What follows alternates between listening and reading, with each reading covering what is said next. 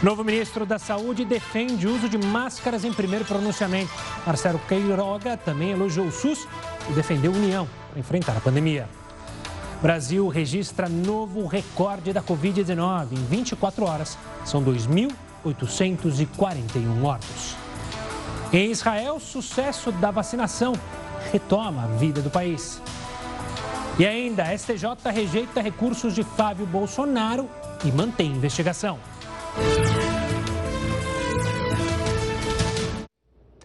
Olá, muito boa noite. Seja muito bem-vindo ao Jornal da Record News. Lembrando que estamos ao vivo também no nosso canal do YouTube lá na nossa página do Facebook.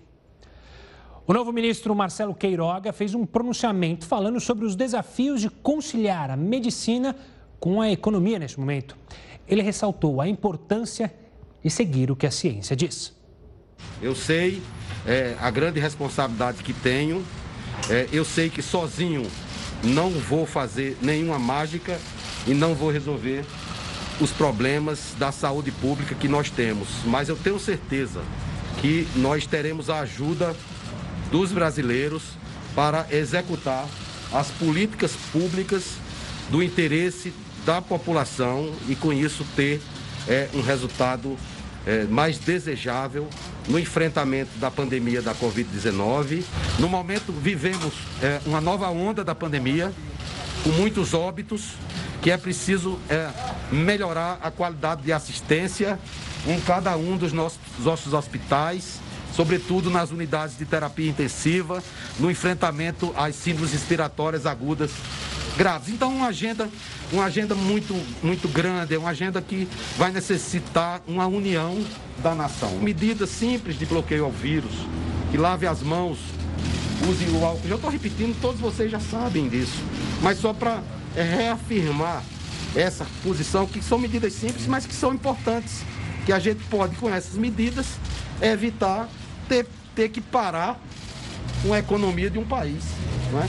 é preciso unir os esforços de enfrentamento à pandemia com a preservação da atividade econômica. E a Organização Mundial de Saúde reafirmou hoje que a vacina produzida pela farmacêutica AstraZeneca, em parceria com a Universidade de Oxford, é sim segura. Mesmo assim, 20 países suspenderam a vacinação por medida de segurança após relatos de reações adversas em algumas pessoas. A decisão de interromper as campanhas de vacinação por causa dos possíveis efeitos colaterais do imunizante da Oxford AstraZeneca traz incerteza para muitos europeus que acompanham o novo avanço da doença no continente. Hoje, Suécia e Letônia entraram na lista de 20 países que paralisaram a aplicação da vacina após relatos de formação de coágulos sanguíneos em algumas pessoas que tomaram o imunizante. Mas autoridades de saúde informaram que a medida será temporária. O secretário de Relações Exteriores do Reino Unido garante que não há motivo para a suspensão das doses. Mais de 17 milhões de pessoas já tomaram a vacina no Reino Unido e na Europa. E apenas 40 casos adversos teriam sido notificados. Apesar do clima de incerteza, a Organização Mundial da Saúde e a Agência de Medicamentos aqui da Europa garantem que, por enquanto, não existem evidências de efeitos colaterais graves causados pela vacina. Aqui em Portugal, que também suspendeu o uso do imunizante, a medida já provoca atrasos no plano de vacinação do país. o STJ concedeu liberdade a Fabrício Queiroz, ex-assessor do senador Flávio Bolsonaro. O repórter Clébio Cavagnoli conta os detalhes. Boa noite, Gustavo, a você e a todos. Olha, a decisão foi da quinta turma aqui do STJ por três votos a dois. Com isso, as investigações não precisam voltar a estaca zero. Na prática, os ministros consideraram legais os relatórios usados na investigação, que apura suposto desvio de mais de 6 milhões de reais dos cofres da Assembleia Legislativa do Rio. Nesse mesmo julgamento, um outro recurso que pedia anulação dos atos processuais da primeira instância no caso também foi rejeitado. Houve ainda, pela quinta turma, a concessão de liberdade a Fabrício Queiroz e a mulher mulher dele, Marta Queiroz. Mas eles vão continuar em casa porque vale ainda uma decisão do ministro do Supremo Tribunal Federal, Gilmar Mendes, em que foi determinada a prisão domiciliar dos dois. A defesa do senador Flávio Bolsonaro afirmou que vai recorrer ao STF destas duas decisões aqui do STJ. Volto com você, Gustavo.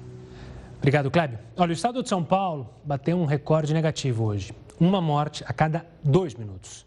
O estado registrou 679 óbitos causados pela Covid-19 nesta terça-feira, que equivale então a essa morte a cada dois minutos, totalizando em quase 65 mil o número de mortes. Houve um aumento de 158 mortes desde o último recorde na semana passada e um valor 50% maior do que registrado há 14 dias. De acordo com o vice-governador do estado, Rodrigo Garcia, João Dória não descarta decretar um lockdown. Já Goiás vai retomar o revezamento de atividades no estado. A medida propõe 14 dias de suspensões seguidos por outros 14 de funcionamento. A repórter Revana Oliveira traz os detalhes. Boa noite, Gustavo. O governo do estado de Goiás anunciou que a partir desta quarta-feira o comércio não essencial ficará fechado por 14 dias e logo depois reabrirá por mais 14 dias. Até o segmento essencial teve medidas mais restritivas, como por exemplo supermercados que agora podem vender somente alimentos e produtos de limpeza. Bares e restaurantes continuam funcionando no sistema drive-thru e no Pague pegue e leve. Todas essas medidas mais rígidas, vale reforçar mais uma vez, é para reduzir as taxas de ocupação dos leitos de UTIs, que atingiram uma capacidade máxima desde o começo da pandemia. Revana Oliveira para o Jornal da Record News. Olha, vamos trazer uma notícia esperançosa. Um estudo realizado lá no Amazonas revelou um novo medicamento que pode ser promissor no combate a casos graves da Covid-19. É a proxalatum, proxalatumida, usado no tratamento do câncer de próstata e também de mama. A gente convidou o diretor técnico do Grupo Samel, Daniel Fonseca, para falar sobre esse assunto. Daniel, obrigado pela participação aqui conosco para falar sobre esse medicamento, que, como eu disse, já era usado no tratamento de câncer. Mas o que o estudo de vocês, queria que você contasse rapidamente, apontou lá em Manaus, é, ele pode ser de fato promissor no combate à Covid-19? Uma boa noite. Olá, boa noite, Gustavo. Realmente, essa medicação, a proxolutamida, né, ela é, é intentada para tratamento de casos de câncer de próstata e câncer de mama. Mas ela ainda não é uma medicação que já estava sendo utilizada. Ela estava passando ainda por processos de aprovação no FDA, que é a Anvisa americana. É, e ele estava sendo bem avançado lá. Recentemente, o FDA já entrou na fase 3 de aprovação para os casos de Covid. Né? Essa medicação, ela é uma medicação extremamente promissora.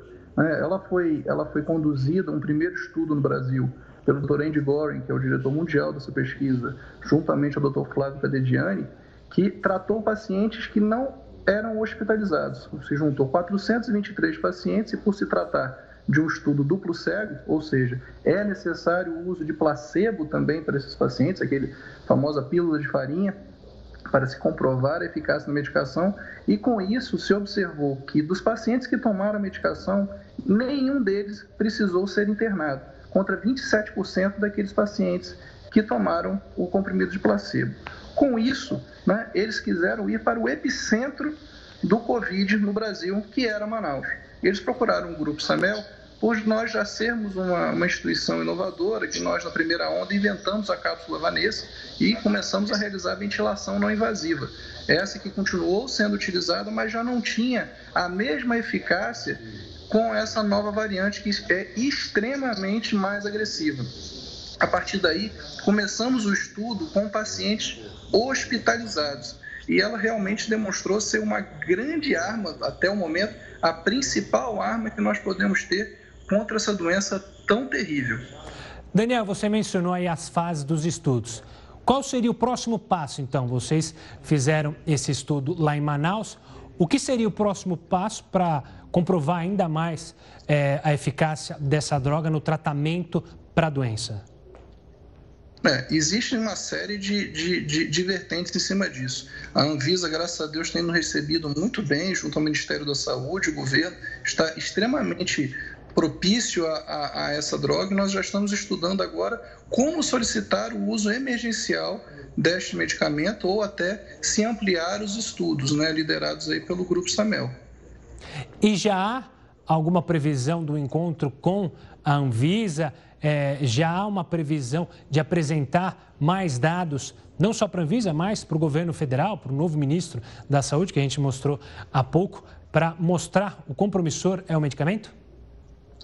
Nós já começamos essas tratativas e, a, e as expectativas têm sido as melhores até o momento. Realmente, e toda uma, uma burocracia que precisa ser realmente preenchida, mas dado a importância é, dessa medicação nesse momento, é, esperamos que, a, que, a, que as tratativas sejam os mais rápidas possíveis, mas o problema é agora. E Daniel, me diz uma coisa, a gente falou na semana passada, se não me engano, justamente do Remdesivir, que foi aprovado pela Anvisa para o tratamento. Ele é um medicamento que não existia no Brasil. Esse novo medicamento, ele já existe no Brasil, você mencionou mais cedo que ele é usado no tratamento de câncer de próstata, se não me engano. É, ele já é usado aqui no Brasil ou precisaria de uma aprovação para ele vir ao Brasil? É, essa medicação ela não é utilizada ainda no Brasil ela é uma medicação anti ela na verdade ela não é ainda amplamente comercializada em nenhuma parte do planeta. Ela foi originalmente desenvolvida por um laboratório chinês é, e é uma medicação antiandrogênica, ou seja, ela corta o efeito né, da, da testosterona, de testosterona que faz o mecanismo de ação de entrada do vírus dentro da célula. A partir dessa teoria conduzida pelo Dr. Andy Goring, que se desenvolveu isso. Mas esse, é, essa é a grande questão. Essa não é uma medicação ainda amplamente utilizado. Em comparação ao Redemsivir, ela se demonstrou muito mais eficaz do que o Redemsivir, sem contar que o custo dessa medicação é extremamente menor. Então, antes de falar do custo, eu queria entender melhor justamente essa explicação sua, que ela, a, onde ela vai para evitar que justamente piore o caso de pacientes com a Covid-19. Ela bloqueia a testosterona, é isso? É, o que, que acontece? É, Dr. Andy Goring, é, é, que ele é o maior especialista em terapia antiandrogênica no mundo, né, vamos dizer assim, e ele começou a observar realmente, principalmente na primeira onda, que homens eram mais acometidos que mulheres, e principalmente homens calvos. Né? Ele, dentro de UTIs em Madrid, ele começou a observar isso e ele começou a pensar: será que não é através da, da, dos androgênios que o vírus vem a acometer as células? E realmente se observou que sim ou vamos dizer assim de uma forma bem simplificada, a porta que o vírus entra para entrar dentro da célula é a mesma porta que a testosterona utiliza. E utilizando uma medicação como essa, você vem a selar essa porta. Com isso, você impede com que o vírus entre dentro da célula e, posteriormente, ele venha a se replicar. E os resultados que nós tivemos dentro da SAMEL foram extremamente promissores. Pacientes que tiveram níveis de dedímero, que é uma uma, um marcador importante de atividade trombogênica, ou seja, de coagulação do sangue, reduziram drasticamente PCR, que é um marcador de inflamação, praticamente nós conseguimos zerar isso. Né? E não, além dentro da SAMEL, nós também conduzimos o estudo em mais oito cidades do interior do estado do Amazonas, que não tem a mesma, a mesma capacidade que nós temos dentro do nosso hospital, que é um hospital privado são hospitais privados dentro do estado do Amazonas. E até nesses locais com menor curso, a medicação se demonstrou extremamente eficaz. Vale lembrar também que essa medicação, ela não é uma medicação de exclusão, ou seja, você não para o tratamento já preconizado para o COVID. É uma medicação de adição, ou seja, você adiciona, além de corticoides, antibióticos, anticoagulantes para o tratamento da doença. Daniel, só para fechar nosso bate-papo, eu queria saber sobre efeitos adversos. Foram encontrados algum, é, algum ou alguns efeitos adversos durante o estudo? E você tinha mencionado do custo. Ele é bem mais barato mesmo? Quanto mais barato se comparado ao Remdesivir? Olha, é, pelo menos algumas mil vezes mais barato do que o Remdesivir. Eu não posso precisar do preço ainda, porque isso vai ser uma tratativa entre, entre os compradores e o laboratório, né, nessa parte. Enquanto pesquisador não entra, mas ela é realmente infinitamente mais barata. Quanto a efeitos colaterais, foi observado um efeito colateral muito simples, como dores estomacais em alguns pacientes ainda de formas muito leves. Esse foi o único efeito colateral apresentado dentro dos quase mil pacientes que nós conseguimos arrolar entre a primeira pesquisa e a segunda pesquisa. Daniel Fonseca, obrigado pela participação aqui conosco, falando sobre essa nova medicação que pode ser promissora no tratamento da Covid-19. Um forte abraço e até a próxima, Daniel. Bom, ainda falando sobre Anvisa, a Anvisa está mantendo conversas com a Janssen, que é para aprovar uso emergencial da vacina da empresa, que é um braço da Johnson Johnson. Representantes da agência se reuniram hoje com funcionários do laboratório.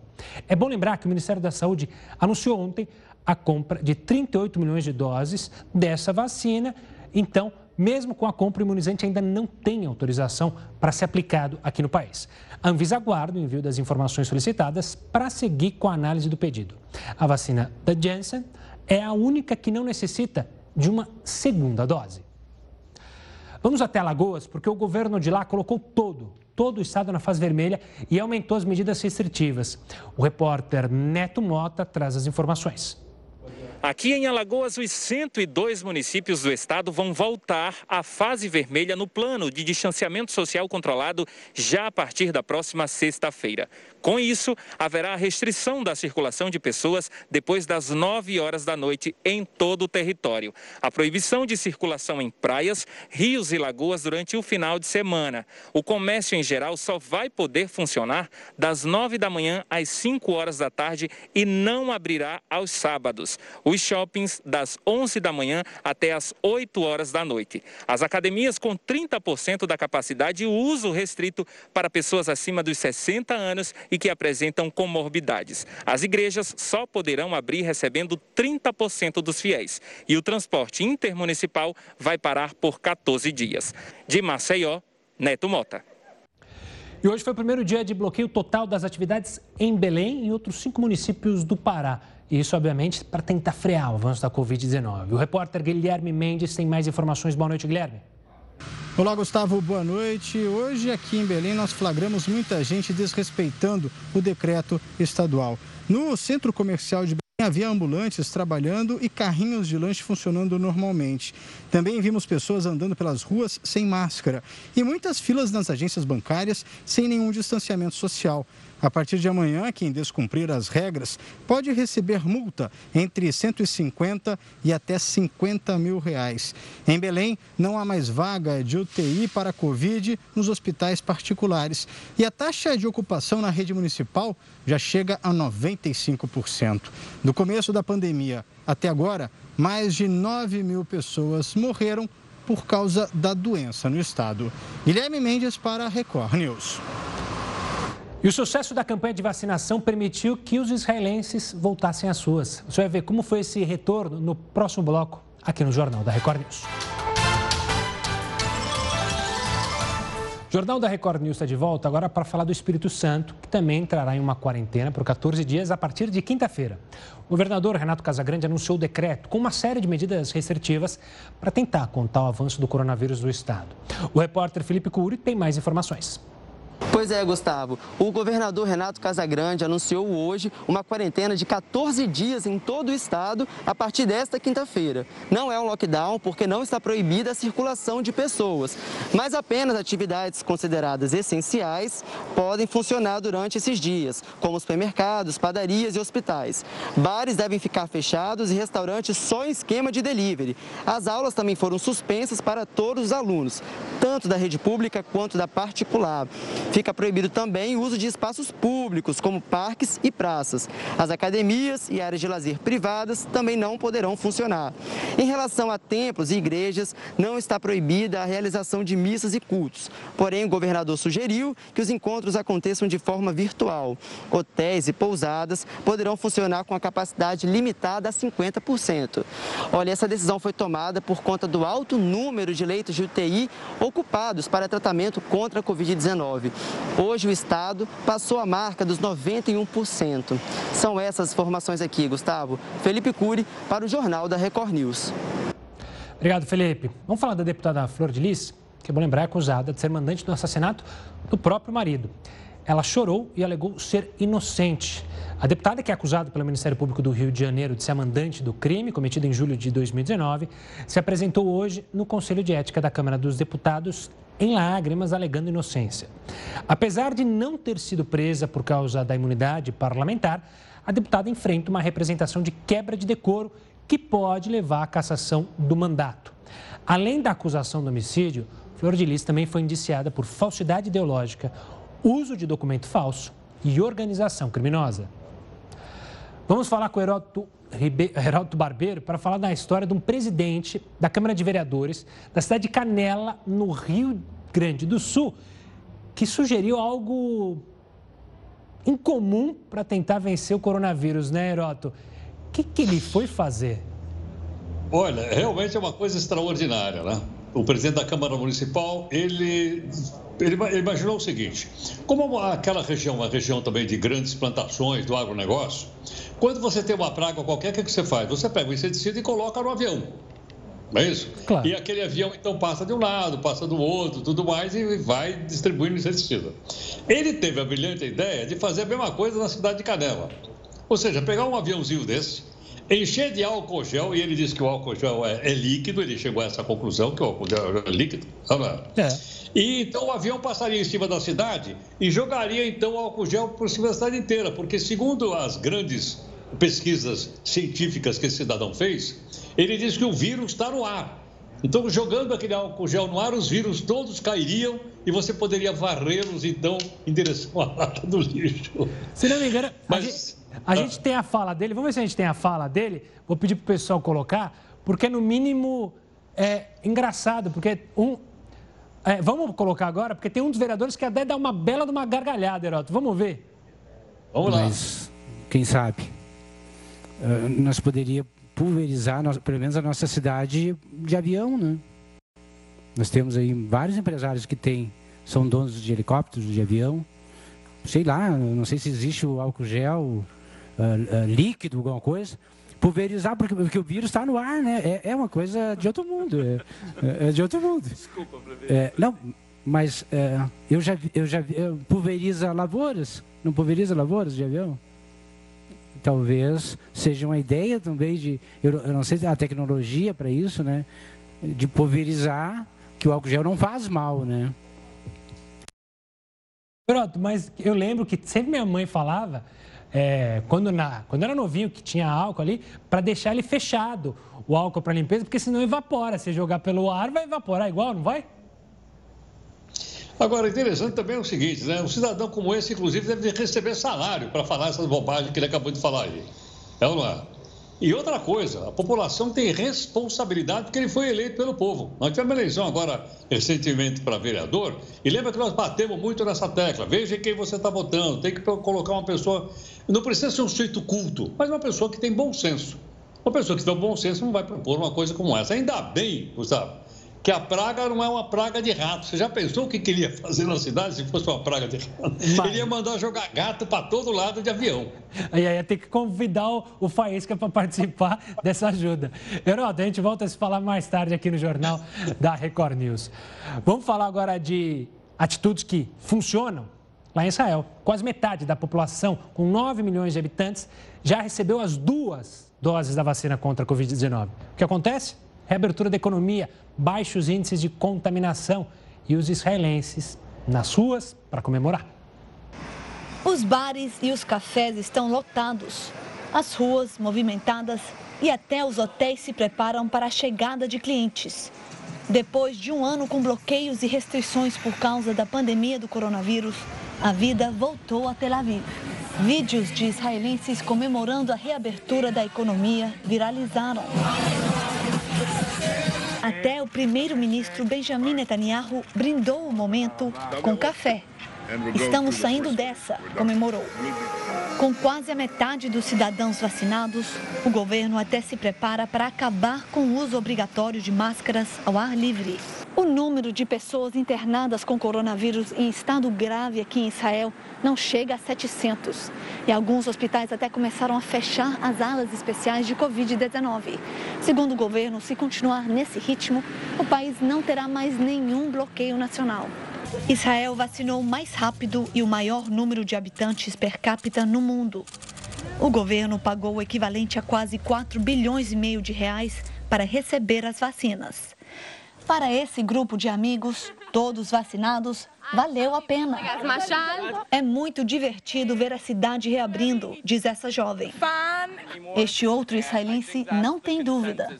Israel está saindo da pandemia. Pois é, quem sabe a gente consiga isso também. Só vacinação vai reativar de fato a economia. E olha, o Brasil registrou um novo recorde de mortes. No próximo bloco, a gente vai conversar com um infectologista que atua no Rio Grande do Sul, um dos estados mais afetados. É daqui a pouco, aqui no Jornal da Record News. E o Brasil atingiu hoje um recorde anual na taxa de transmissão de Covid-19. De acordo com dados estimados pelo Imperial College of London, a taxa de transmissão do coronavírus atingiu mais alto nível neste ano, tendo disparado nas últimas duas semanas. Os registros da Universidade Inglesa apontam que uma pessoa transmite em torno de 1,23. O que, que significa? Na prática, que a cada 100 pessoas infectadas, elas passam para 123. Segundo o Imperial College, o Brasil pode ter 15 mil mortes ainda nos próximos sete dias. O sul do Brasil também é uma das regiões que bate recorde na pandemia. Em Santa Catarina, 400 pacientes estão em espera de leitos de UTI. A taxa de ocupação é de 99%. Nas últimas 24 horas, 310 pessoas morreram no Paraná e 502 no Rio Grande do Sul. Sobre esses tristes recordes, a gente conversa agora com Eduardo Springs, chefe do Serviço de Infectologia do Hospital de Clínicas de Porto Alegre. Doutor, obrigado pela participação aqui conosco para falar mais uma vez sobre esses dados preocupantes. Doutor, eu queria começar justamente analisando. A gente está vendo esses números aumentando a cada dia. Isso ainda é reflexo daquele Réveillon e do Carnaval, esses números altíssimos? Olá, eu, como eu gostaria de dizer boa noite, né? Infelizmente, pois é. Eu. É uma combinação explosiva. É, é, Pode ser Réveillon, e aí depois aumenta com férias, aumenta com aglomerações, aumenta com carnaval. Se a gente for ver a mobilidade da população brasileira nas férias, foi gigantesca. As fronteiras aéreas, as rotas não foram fechadas. As pessoas não se protegeram se a gente for somar tudo isso junto, o Brasil está sendo atacado em todos os lugares, em todos os estados, nas grandes cidades, um pouco mais tarde em algumas, um pouco mais cedo em outras, mas infelizmente isso é algo anunciado, é algo previsto. A gente vem dizendo isso. Então, infelizmente, nós não temos nada que comemorar. Então, isso é o reflexo de um todo. Não é o reflexo de uma única coisa. É o reflexo de um ambiente que o vírus tem tudo para se aproveitar. Pessoas não se protegem, se movem de um lugar para o outro, malhas aéreas favorecem. É um contexto perfeito para que o vírus faça um estrago danado no nosso país. Doutor, é, hoje o ministro, o novo ministro, é, Queiroga, deu seu primeiro pronunciamento e ele usou a palavra união. Na sua visão, só assim a gente precisa, de fato, de uma união, de uma convergência única, unindo secretários municipais, estaduais e o Ministério da Saúde para sair desse ambiente desesperador que a gente vê nas UTIs de diversos estados? É, é, nesse domingo, né, teve, a, a, ideia básica é o seguinte: unidos pela saúde, unidos por uma nação. Mas a gente precisa o exemplo dos representantes do povo que foram democraticamente eleitos. A gente precisa a adesão maciça nas medidas que previnem a transmissão do vírus. Isso é uma união completa e tem que ter a cabeça tem que ter aqueles que representam, que nos representariam, dando o exemplo maior, porque só assim que a gente vai conseguir sair dessa crise. Doutor, a gente tem uma esperança da chegada de novas vacinas. O ex-ministro Pazuello e agora o ministro Queiroga mencionaram essa é, objetivo de vacinar em massa quanto antes. O problema é que a gente ainda tem uma dificuldade da chegada das vacinas e da aplicação. É, você imagina que a gente só consiga é, ter um respiro a partir dessa vacinação. Então, a tendência é que março ainda seja muito triste para diversos brasileiros? Isso pode ser uma verdade. A outra verdade, se a gente for pensar, é que sempre quando, inclusive no Amazonas, foi, mesmo que um pouco, respeitado os básicos princípios, os mandamentos básicos na prevenção da infecção, isso deu certo. Então, assim, eu acho que isso é o fundamental. A gente não pode pensar em vacina nesse momento. Nesse momento, a gente tem que pensar nos mandamentos básicos. A gente não quer isolamento social, a gente quer distanciamento físico, a gente quer evitar aglomerações, a gente quer que todo mundo consiga usar máscara. A gente quer que as pessoas consigam ter acesso ao álcool em gel e saibam como utilizá-lo, como utilizá-lo. E por fim, que a gente não se concentre nos ambientes fechados e dê preferência para os ambientes ao ar livre. Isso é o fundamental. A gente sabe como enfrentar o vírus. Toda vez que a gente fez isso, no norte do país ou no sul do país deu certo. A gente tem que investir nisso. Em três, quatro semanas nós veremos o resultado disso. Mas é preciso um esforço de todos. É preciso que a gente consiga entender esse momento é triste e quanto mais triste for a nossa saúde, pior será a nossa economia. Claro. Maior será o tombo da nossa economia. Não tem como fugir disso. Doutor Eduardo, obrigado pela participação aqui conosco, infelizmente, para falar sobre esses números preocupantes. Espero que em breve a gente possa falar justamente daqui a algumas semanas, quem sabe, da gente ter conseguido diminuir essa taxa de infecção, o número de mortes, o número de contaminados. Um forte abraço e até uma próxima, doutor. Bom, depois do anúncio do governador de Minas Gerais, Romeu Zema, de que todas as cidades do estado devem aderir à fase roxa de restrições, as cidades mineiras começaram a mudar suas medidas restritivas. O repórter Luiz Casoni conta os detalhes. Boa noite, Luiz. Oi, Gustavo. Boa noite para você também e a todos ligados aqui no JR News. Belo Horizonte, Contagem, Ribeirão das Neves e Nova Lima aderiram à fase roxa a mais restritiva do programa Minas Consciente. Betim, cidade que também fica na região metropolitana da capital, ainda não se posicionou sobre as novas restrições que começam a valer a partir desta quarta-feira. O governo do estado também pediu hoje a ajuda do Ministério da Saúde para que não falte oxigênio em Minas Gerais após o secretário de Saúde, Fábio Baquerete, dizer que não há crise no abastecimento, uma nota foi divulgada afirmando que as empresas de oxigênio passam por uma reestruturação logística para atender a alta demanda dos hospitais. De Belo Horizonte, Luiz Casoni para o Jornal da Record News. Obrigado, Casoni. E pelo menos quatro capitais do Nordeste anunciaram que a vacinação contra a Covid-19 está suspensa por falta de doses. A imunização foi paralisada em Aracaju, João Pessoa, Maceió e Natal. A repórter Marina Maimone tem mais informações de como está a situação na capital do Rio Grande do Norte. Aqui em Natal, os drives de vacinação estão aplicando cerca de 200 doses por dia. As últimas aplicações da remessa, que chegou no dia 10 de março, terminou nesta terça-feira.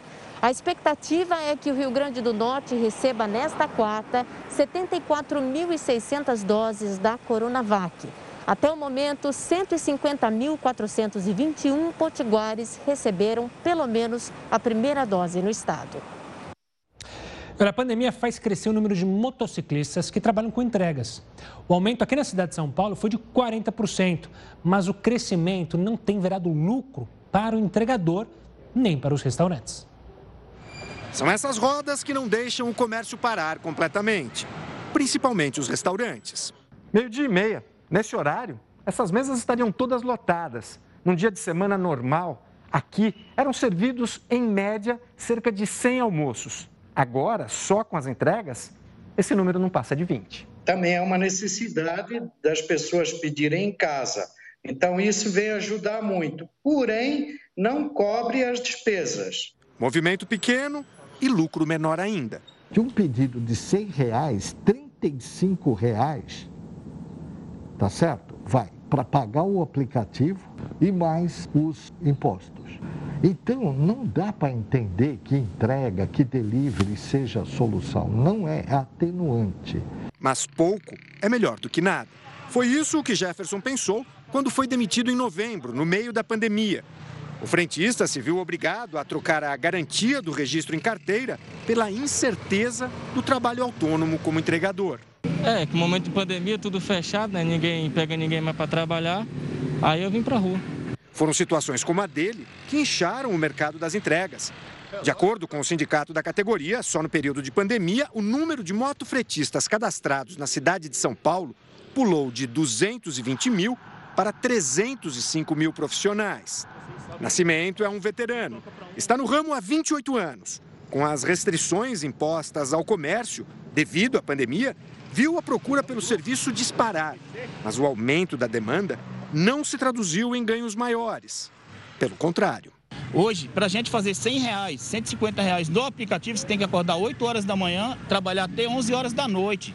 Aí vem o almoço que você tem que pagar, pagar isso, pagar aquilo. No fim, acaba saindo 80, 90 reais. E a gasolina no preço que está. E o que está caro também é o preço da carne, que está afastando os churrasqueiros do carvão. O Heroto conta para a gente, ou tenta explicar para você de casa, por que, que o boi segue tão caro, Heroto? Explica para a gente qual é essa matemática que faz o preço da carne continuar lá no alto. Olha, Gustavo, e o boi não anda de moto não, né? Pois a é. gente viu aí agora.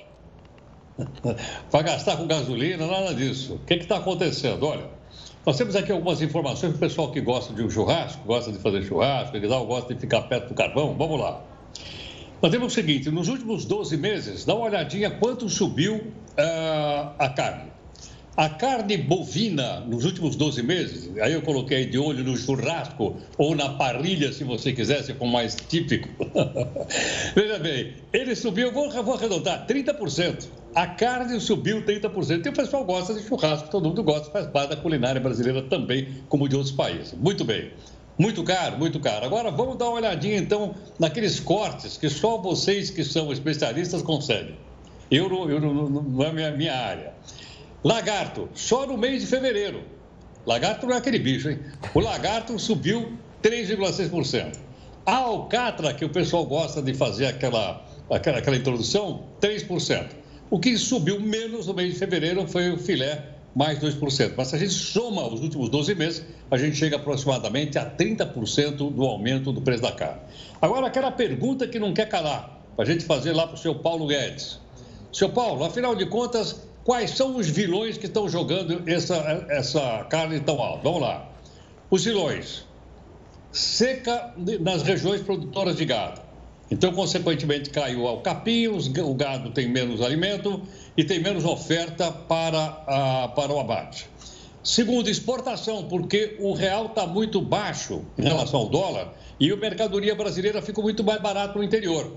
Por esse motivo, então, você prefere vender para o exterior do que vender aqui.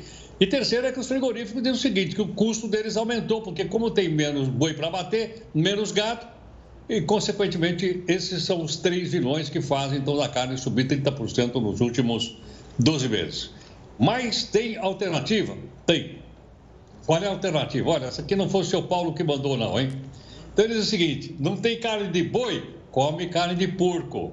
Mas você sabe que nem todo mundo pode comer carne de porco. Você é judeu, você não come carne de porco. Você for islamita, você não come carne de porco. Se você for hinduísta, você não come carne de jeito nenhum. Não, não é? Mas o pessoal gosta de um, de um lombinho e tal. Ou então uma asinha de frango, porque também a asinha de frango vai lá no churrasco. Está mais barato. E o mais baratinho, por enquanto, apesar de ter aumentado um pouquinho também, é o caso então do ovo. Então, as alternativas de proteína de origem animal é o porco, é o frango, é o ovo. E uma coisa também interessante para a gente lembrar é o seguinte, Gustavo, o Brasil é o segundo maior produtor de carne do mundo. O agronegócio brasileiro em relação à carne ele vai indo muito bem. Os frigoríficos brasileiros estão indo muito bem.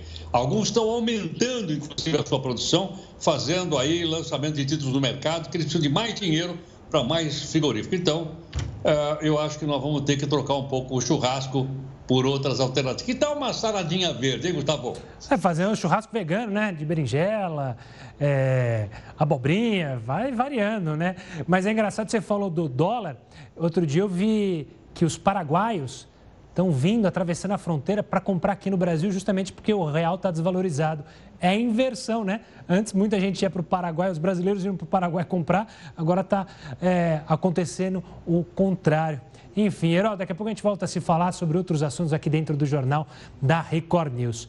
O Heroto falou de economia, o Banco Central vai definir a taxa básica de juros da economia, que mexe com muita coisa, tem o risco da inflação. No próximo bloco, o Heroto conta qual é a expectativa, então, para essa decisão. É já já aqui no Jornal da Record News. Agora a gente vai até o Rio de Janeiro conversar com a repórter Priscila Tovic. Boa noite, Priscila. Como é que ficou a situação aí no Rio da audiência entre a Prefeitura e a Lanza sobre o pedágio da linha amarela? Olá, boa noite. A conciliação foi suspensa e uma nova audiência foi remarcada para o dia 30 de março no Supremo Tribunal Federal. A concessionária Lanza havia retomado o controle da Via Expressa e chegou a anunciar a volta da cobrança de pedágio no valor de R$ 7,20 nos dois sentidos.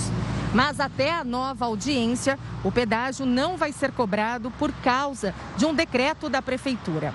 A linha amarela estava sob administração municipal desde setembro do ano passado, por decisão do Superior Tribunal de Justiça. Do Rio de Janeiro, Priscila Tovic para a Record News.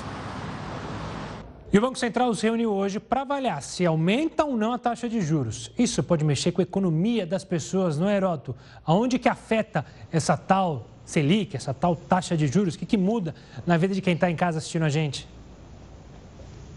Olha, Gustavo, vai mexer com muita coisa, mas a reunião do Copom, ela leva dois dias. Ela começou hoje e vai terminar amanhã. Você precisa de dois dias, o pessoal lá do Banco Central precisa. O dia de hoje eles passaram só examinando a conjuntura. Que diabo é isso? É para saber como está a inflação, como está isso, como está aquilo, se está vendendo, se não está, etc. Então amanhã é que o pessoal vai se reunir para saber, para decidir se vai ou não aumentar a taxa de juros. Outra coisa importante é o seguinte: segundo o ministro Paulo Guedes, a economia brasileira voltou a decolar. Pelo menos no mês de janeiro, eu disse agora ontem que ela cresceu um ponto percentual no, no PIB, que foi um resultado muito bom, muito bom inclusive pelo mercado. Agora, o que, que acontece? Acontece que ah, o Banco Central está olhando para outras coisas. Por exemplo, a inflação, a gente falou da carne agora há pouquinho, a inflação está tá alta. Ao mesmo tempo, os combustíveis estão aumentando também. Então, consequentemente, quando aumenta a inflação, o que é que o Banco Central faz? Ele quer segurar o consumo. A maneira de segurar o consumo é aumentar a taxa de juros, chamada Selic, que é a taxa que serve de referência a todo mundo. A taxa Selic nunca teve tão baixo desde que o Banco Central foi fundado. Ela está em 2%. Quer dizer, bom, mas em compensação, quem tem dinheiro depositado no fundo de garantia está perdendo, porque a Selic está muito baixinha. Quem tem investimento, por exemplo, em título do governo, também tá, ou empata ou perde, porque a Selic está muito baixa. Então, amanhã, o Banco Central deve aumentar a taxa Selic, deve aumentar a taxa de juros. Quanto? Se você me perguntasse esta semana passada, diria ah, vai ser 0,25%. Mas agora, por causa da inflação e por causa desses números, é provável, é provável que ela aumenta meio ponto percentual. Então ela iria de 2 a 2,5%. Isso vai mexer com a poupança? Vai. Vai remunerar melhor a poupança? Vai. Mas a poupança vai bater a inflação?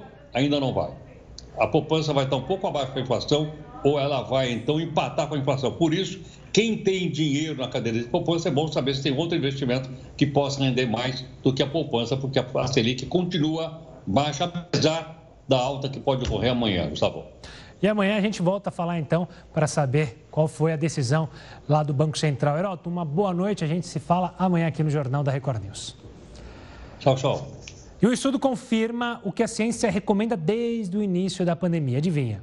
Máscaras são eficazes para impedir o avanço do coronavírus. Mas os especialistas alertam sobre o mau uso e a escolha errada do acessório. Veja só.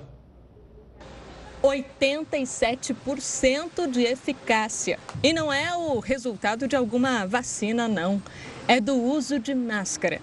O percentual foi apontado por uma pesquisa de universidades federais aqui do Rio Grande do Sul, em conjunto com a Secretaria da Saúde de Porto Alegre.